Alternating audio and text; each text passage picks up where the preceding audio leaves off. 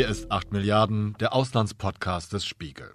Es ist Mittwoch, der 30. März 2022 und es ist der 35. Tag in Putins Krieg. There has been the first faint sign of hope during peace talks between Russia and Ukraine. Around a table in Turkey, Russia announced it will reduce military operations near two cities, including the capital. A move it claims is designed to build trust, but understandably, that is in short supply. Mein Name ist Olaf Häuser und nach fast fünf Wochen Krieg fanden am vergangenen Dienstag erneut Verhandlungen zwischen russischen und ukrainischen Emissären statt in Istanbul. Ich hatte mich ehrlich gesagt furchtbarerweise schon ein wenig daran gewöhnt, keine Hoffnung in diese Gespräche zu setzen. Doch dann Überraschung. Russland kündigt an, seine Angriffe auf Kiew und weitere Städte im Norden der Ukraine deutlich zu reduzieren und sich auf Einsatzziele im Osten des Landes zu konzentrieren. Aber ganz ehrlich gesagt, habe ich mich in diesen fünf Wochen längst daran gewöhnt, nichts von dem zu glauben, was der Kreml seit dem ersten Truppenaufmarsch an der ukrainischen Grenze vor etwa einem Jahr hat verlautbaren lassen.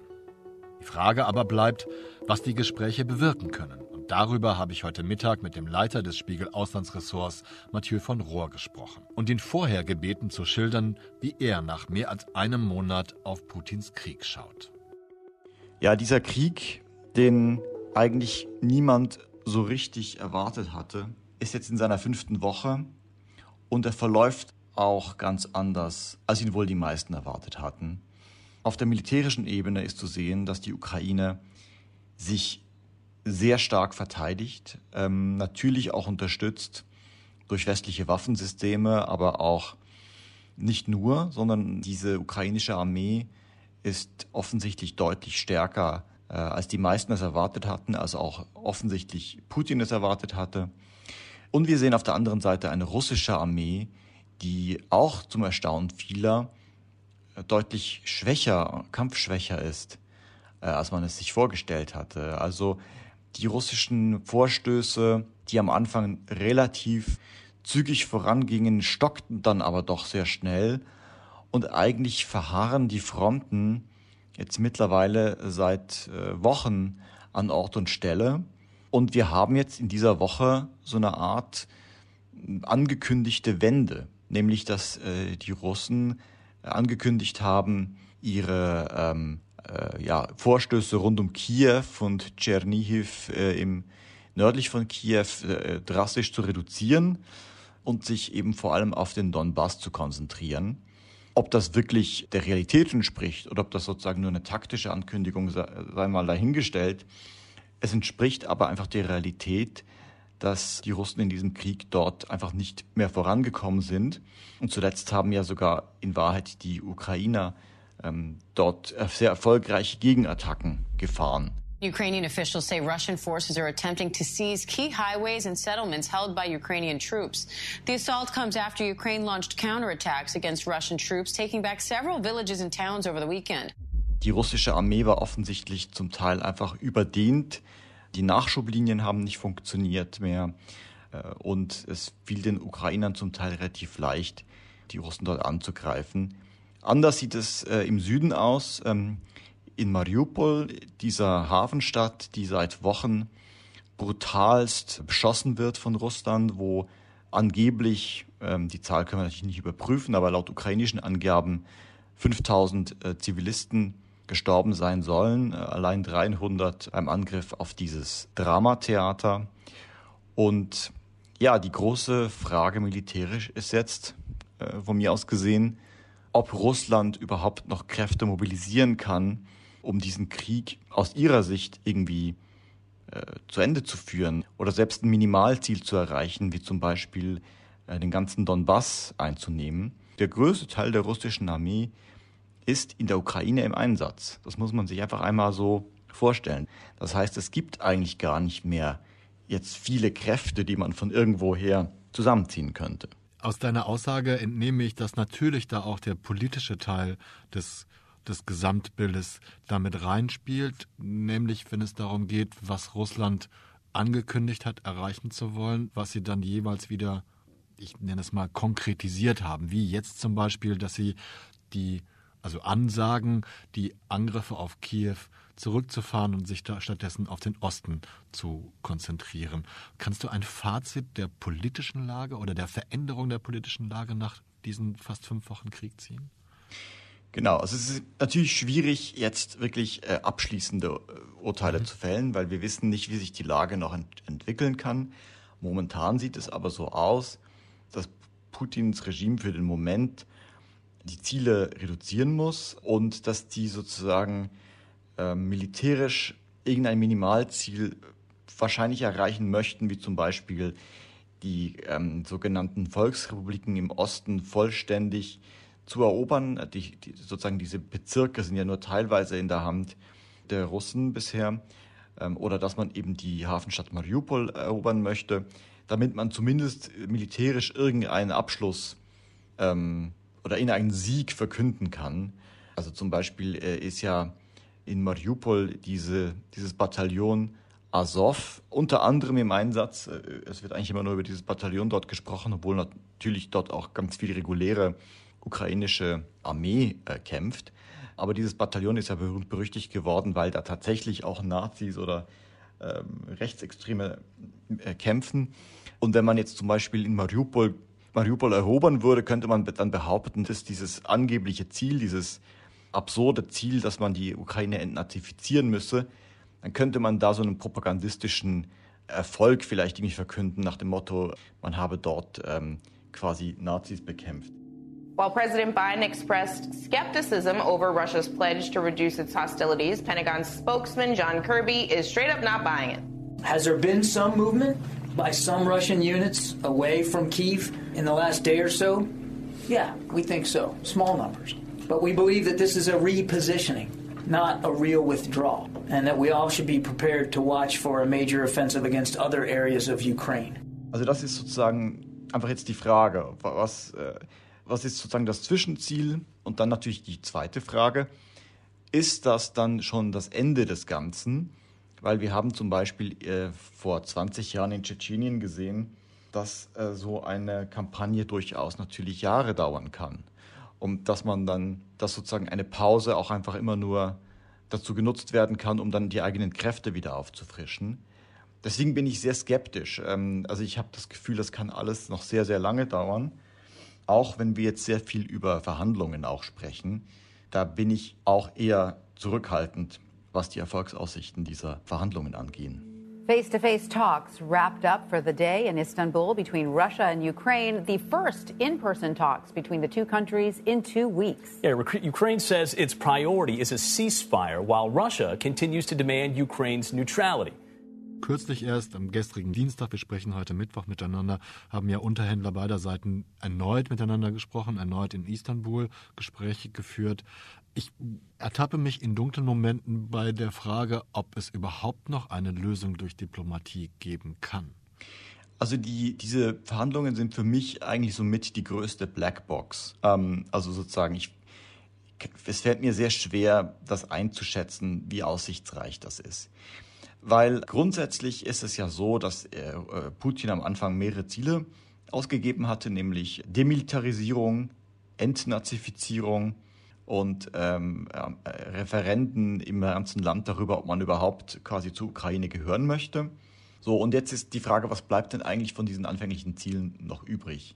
Wenn ich das richtig verstanden habe, äh, hat Putin zuletzt diese Demilitarisierung und Entnazifizierungsziele die wurden zumindest nicht mehr erwähnt. Und in den Verhandlungen zwischen der Ukraine und Russland tauchte ja jetzt auch die Möglichkeit auf, also Zelensky hat das selber auch in einem Interview gesagt, dass man durchaus auch bereit wäre, darüber zu verhandeln, dass man sozusagen sich auf einen neutralen Status zurückzieht, was die NATO angeht. Und dass es dann aber trotzdem vielleicht so eine Art Schutzmächte oder Garantiemächte gäbe für, für die Ukraine. In addition to a ceasefire, Ukrainian officials are seeking guarantees for the nation's future. Russia has demanded Ukraine declare its neutrality and have no military affiliation with another country. And Ukrainian President Zelensky says he's open to that. Es war dann auch wiederum zu, zu hören von russischer Seite, dass man gegen einen EU-Beitritt der Ukraine dann ja gar nicht wäre. Also das klingt ja alles so irgendwie kompromissbereit. Die Frage ist nur, ob das am Ende alles wirklich realistisch ist, Erstens müsste auch in der Ukraine das alles durch eine Volksabstimmung abgesegnet werden. Sehr schwierig. Und auf der anderen Seite fällt es mir momentan doch noch sehr schwer zu glauben, dass Russland nach dieser ganzen, nach diesem ganzen Krieg, nach diesen ganzen Tausenden von Toten, wie viele genau es sind, wissen wir ja nicht, am Ende sich dann mit einer Lösung zufrieden geben würde, die dann noch sogar einen EU-Beitritt beinhaltet.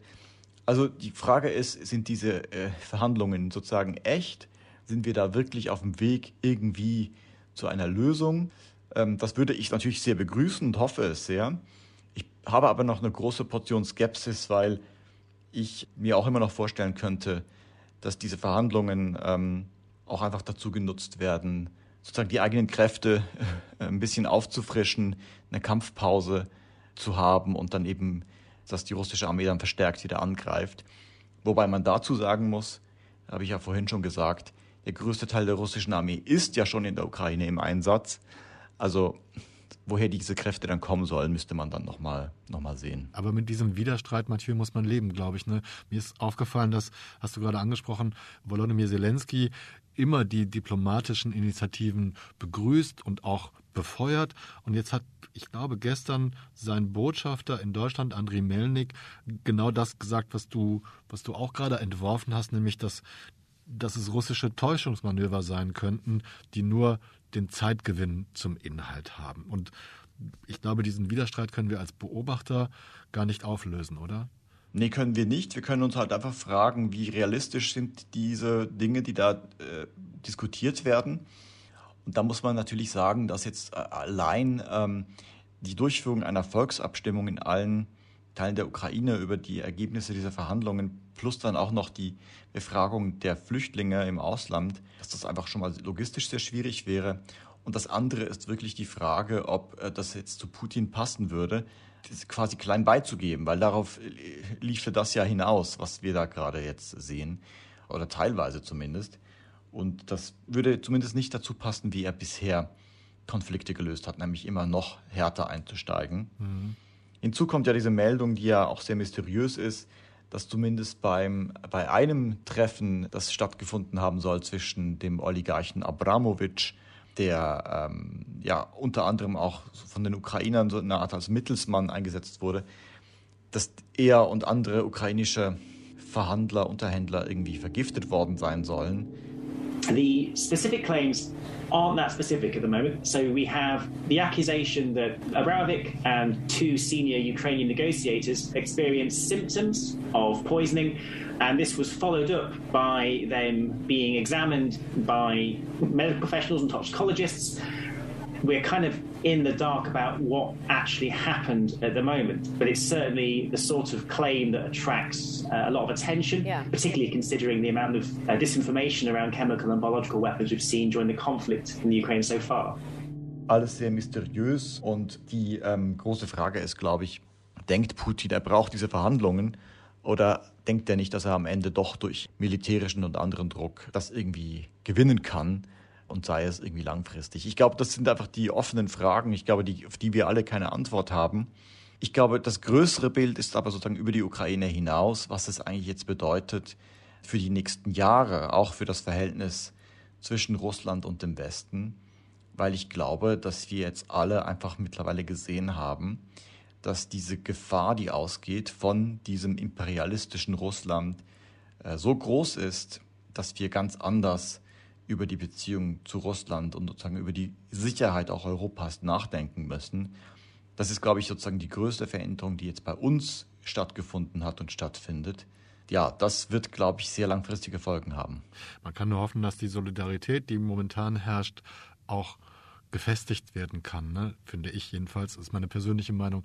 Man muss jetzt Sorge dafür tragen, dass man diese, dieses Bündnisgefühl stabilisiert und zukunftsfähig macht. Ja, also meine ganz persönliche Meinung ist, dass wir natürlich sehr viel Solidarität und auch äh, Friedenskonzerte und alles Mögliche jetzt gerade in Deutschland gesehen haben. Ich glaube aber, dass das sozusagen nicht reicht, einfach nur jetzt in dieser Situation ganz so allgemein abstrakt für Frieden zu sein, weil am Ende muss man sich, glaube ich, auch ganz klar positionieren. Und von mir aus gesehen ist es äh, klar, dass wir hier ein, eine imperialistische, aggressive Macht haben, die versucht, ihren Einflussbereich auszudehnen auf die Ukraine, jetzt erstmal, die sozusagen zu übernehmen, aber eben auch auf andere Teile Europas, die zur EU gehören, die zur NATO gehören. Ich meine, dass ähm, der ehemalige russische Präsident, der so eine Art Übergangsplatzhalter war für Putin, Medvedev, dass der ähm, dann so einen Brief an Polen geschrieben hat, wo er quasi Polen bedroht hat. Und dann gibt es noch die, die ganzen Forderungen Putins, bevor der Krieg losging, quasi alle NATO-Kräfte sollten aus Osteuropa abziehen. Das deutet einfach darauf hin, und das ist, glaube ich, der Fehler, den viele machen, zu glauben, es gehe nur um die Ukraine. Es geht eben um weit mehr als um die Ukraine. Es wird tatsächlich ein Machtanspruch von Putin auf weite Teile Europas erhoben. Und ich habe manchmal ein bisschen Angst, dass sozusagen in der erst, dass der erste Schock, wo glaube ich vielen das klar wurde, dass das wieder so abebbt und man sich sozusagen hofft, dass man irgendwie auf den Status quo zurückkehren kann. Ich glaube aber nicht, dass es diesen Status quo gibt. Ich glaube nicht, dass wir sozusagen einfach zurückkehren können zu der Situation vor dem 24.02.2022, sondern es gibt jetzt nur noch ein danach. Und da ist es einfach wichtig, sich entsprechend zu rüsten. Damit meine ich durchaus auch politisch, aber natürlich auch militärisch als Europäer und äh, sich da sozusagen stark zu machen sich von der, und das ist ja auch das große Thema jetzt dieser Tage, eben von Russland als Energielieferant möglichst schnell unabhängig zu machen. Und ich habe auch äh, vor zwei Wochen schon in einem Leitartikel dafür argumentiert, dass wir diejenigen sein sollten, die zumindest die Ölimporte aus Russland stoppen sollten. Ich glaube, es braucht da große Entschlossenheit und ich glaube, es braucht vor allem eben die Klarsicht zu sehen, worum geht es denn eigentlich gerade. Und ich ähm, denke manchmal, ähm, am Anfang dieses Krieges war es vielen sehr klar und jetzt setzen so ein bisschen die Verdrängungseffekte auch ein. Ich bin völlig bei dir. Ich bin total deiner Meinung, Mathieu. Ich finde auch, diese Verdrängungskräfte sind das, was uns hauptsächlich gefährlich sein kann. Und ich bin auch persönlich der Meinung, dass man spätestens jetzt, spätestens mit, mit, mit dem Beginn dieses Angriffskrieges auch nichts mehr darauf geben kann, was Wladimir Putin sagt, weil ich empfinde alles nur noch als Taktik. Und ich glaube, das kann auch momentan keiner sagen, was er wirklich möchte. Aber vielleicht kannst du. Das ja. ist, das ist eine, ja, das ist etwas, was man eigentlich schon seit Jahren sagen kann. Das war auch in, in Syrien schon so, das war eigentlich immer so. Das war auch schon ehrlich gesagt 2014 so, als das ja letztlich alles begann. Der jetzige Krieg begann ja auch nicht jetzt, sondern begann 2014.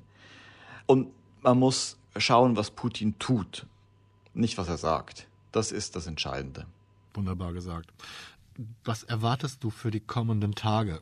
Vielleicht Wochen, beziehungsweise worauf achtest du momentan besonders, um die Entwicklungen zu beobachten? Also ich bin natürlich sehr stark, ähm, achte ich auf die militärischen Entwicklungen und auch auf die Frage der Waffenlieferungen.